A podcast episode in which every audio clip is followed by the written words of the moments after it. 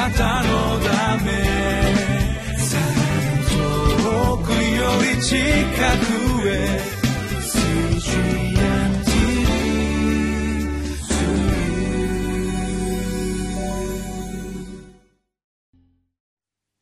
皆さんお元気でしょうか？ホライズンコミュニティチャペルの塩島です。2018年4月19日の今日のタイトルは必ず覚えておくべきこと必ず成就する御言葉です。今日の聖書箇所はイザヤ書46章8節から13節になります。今日もこの主の御言葉に耳を傾けてまいりましょう。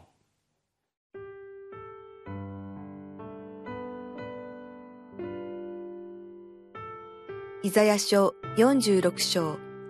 8節から13節。このことを思い出し、しっかりせよ。背く者らよ、心に思い返せ。遠い大昔のことを思い出せ。私が神である。他にはいない。私のような神はいない。私は終わりのことを初めから告げ、まだなされていないことを昔から告げ、私の計りごとは成就し、私の望むことをすべて成し遂げるという。私は東から猛禽を、遠い地から私の計りごとを行う者を呼ぶ。私が語るとすぐそれを行い、私が測るとすぐそれをする。私に聞け、強情な者、正義から遠ざかっている者たちよ。私は私の勝利を近づける。それは遠くはない。私の救いは遅れることがない。私はシオンに救いを与え、イスラエルに私の光栄を与える。私たちはこの4月1日に行われた復活祭の後聖書の中の聖書と言われるイザヤ書を学んでいますなぜなら聖書全体は66巻ですがイザヤ書もそれと同じ66章です。そして今私たちが学んでいるイザヤ書の40章からはこの新約聖書的な内容が書かれています。イエス・キリストが交渉外においてご自分の町ナザレにおいて街道で一番最初にメッセージされた内容はこのイザヤ書の61章からでした。今日は昨日の46章の続きですがこの46章には神である主が偶像すなわち人間を創造された神ではなく人間が作った神に対する裁きが予言されている箇所です。神である主は偶像の神を礼拝する者に向かってこのように語られました。イザヤ書の46章の8節。このことを思い出ししっかりせよ。背く者らよ心に思い返せ。主がこのことと言っている偶像の神の特徴はどんな神でしょうか。それは人間に運ばれなければ動くことはできないしまた人間に立たせてもらわなければ立つこともできない。さらに立ったところからは自分では動くことは動くこともできない神ではないかというふうに言われました。しかし主はご自身だけが唯一の神であり誠の神であることを証明されようと私たち人間に何を語りかけておられるでしょうか。イザヤ書の46章の9節。遠い大昔のことを思い出せ。私が神である。他にはいない。私のような神はいない。主がご自身だけが誠の神であることを表される方法はどんな方法でしょうか？それは一つは遠い大昔のこと。つまり歴史がそのことを証明していると言われました。よく言われることですが歴史というのは英語でヒストリーというふうに言います。それは神である主がこの人間の歴史を通してご自身だけが唯一の神。つまり主であることを表すための今度はヒズストーリーを刻んでいるからなのです。そのことがこのイザヤ書には来たるべきキリストという方が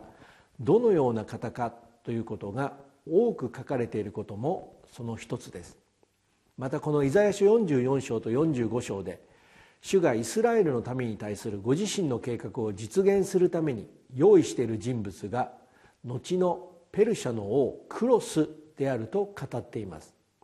しかしイザヤが予言しているクロスはペルシャの王となるのがなるのはこの預言者イザヤが預言した時代よりもなんと150年後なのです。つまり神である主が私たちがその神をそのような方として表すことができるのができるのは歴史つまりヒストリーの中にご自身が唯一の神主であることを刻み込むためのヒズストーリーの中にあるのです。そしてそのことはクロス王だけではなく主がこの2018年に生きる私たちの生涯にも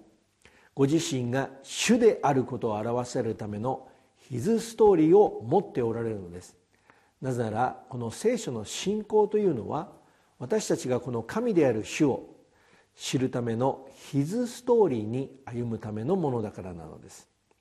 さらに主は偶像の神を神としている彼らに向かってこのように語られました。イザヤ書の46章の10節。私は終わりのことを初めから告げまだなされていないことを昔から告げ私の計りごとは成就し私の望むことを全て成し遂げるという。主はこのように私たち一人一人に対して計画している私の計りごとであり私の望むことつまりヒズストーリーを成し遂げることによってご自分が唯一の神主であることを表せ表されようとされているのです。そしてその象徴がイザヤが予言した時代から150年後にペルシャの王のクロスとペルシの王となるクロスでありまた800年後に現れるキリストをこのように予言しています。イザヤ書の7章の14節。それや主自らあなた方に一つの印を与えられる。見よ処女が身ごもっている。そして男の子を見その名をインマヌエルと名付ける。と言われたのです。まさに主が預言者イザヤを通してこのまだなされていないこと。つまりキリストが誕生される前の800年前に語ったことを私たちは成就したことを知っているのです。それはご自身が唯一の神でありまたその方がインマヌエルなる神すなわち私たち共におられる神であることを表されたからです。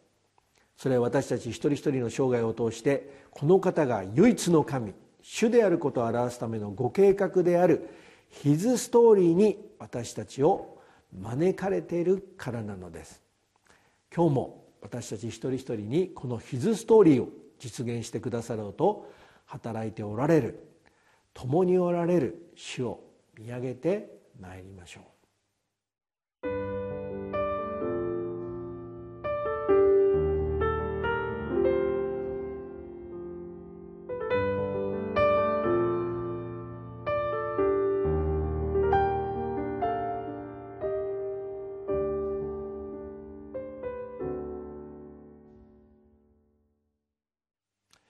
主はこの預言者以前を通して人間が作った偶像の神と唯一の神主である方が天と地ほどの違いがあることを昔のことつまり歴史を通して明らかにしておられると語りました。それなのになぜ神の民とされたイスラエルの民がその歴史の中でこの方が唯一の神主であることを表すためのヒズストーリーに歩むのではなくこのような人間が作った偶像を慕ってしまうのでしょうか？それは聖書に書かれている罪ある私たちの本質が神である主が望むことではなく私が望むことを成し遂げたいからなのです。そして偶像の神とはこの神が望むことつまり今度はヒズストーリーではなくマイストーリーを実現するための神でありそのための信仰というより宗教だからなのですね。さらに主はそのような偶像を神としているイスラエルの民に対してこのように語られました。イザヤ書の46章の11節12節。私は東から猛禽を遠い位置から私の計りごとを行う者を呼ぶ。私が語るとすぐそれを行い私が計るとすぐそれをする。私に聞け強情な者戦意から遠ざかっている者たちを。主は預言者イザヤを通して偶像の神を礼拝しているイスラエルの民の心に何が起きていたかを語っています。偶像の神は彼らを義なる神から遠ざけてしまうことによって強情なものつまり神の御言葉を決して聞けないものとしてしまうのです。なぜなら偶像の神というのは私の言うことを聞く神だからなんですね。しかしこのように毎日私たちがこのリビングライフを通して主の御言葉に耳を傾けるものとすることにより主は私たち一人一人に何を与えたいと願われているんでしょうか。イザヤ書の46章の13節。私は私の勝利を近づける。それは遠くは遠くはない。私の救いは遅れることがない。私はシオンに救いを与えイスラエルに私の光栄を与える。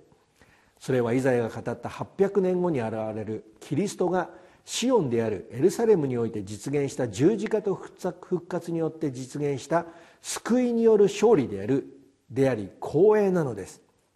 今日もこの神の御言葉に耳を傾ける私たちに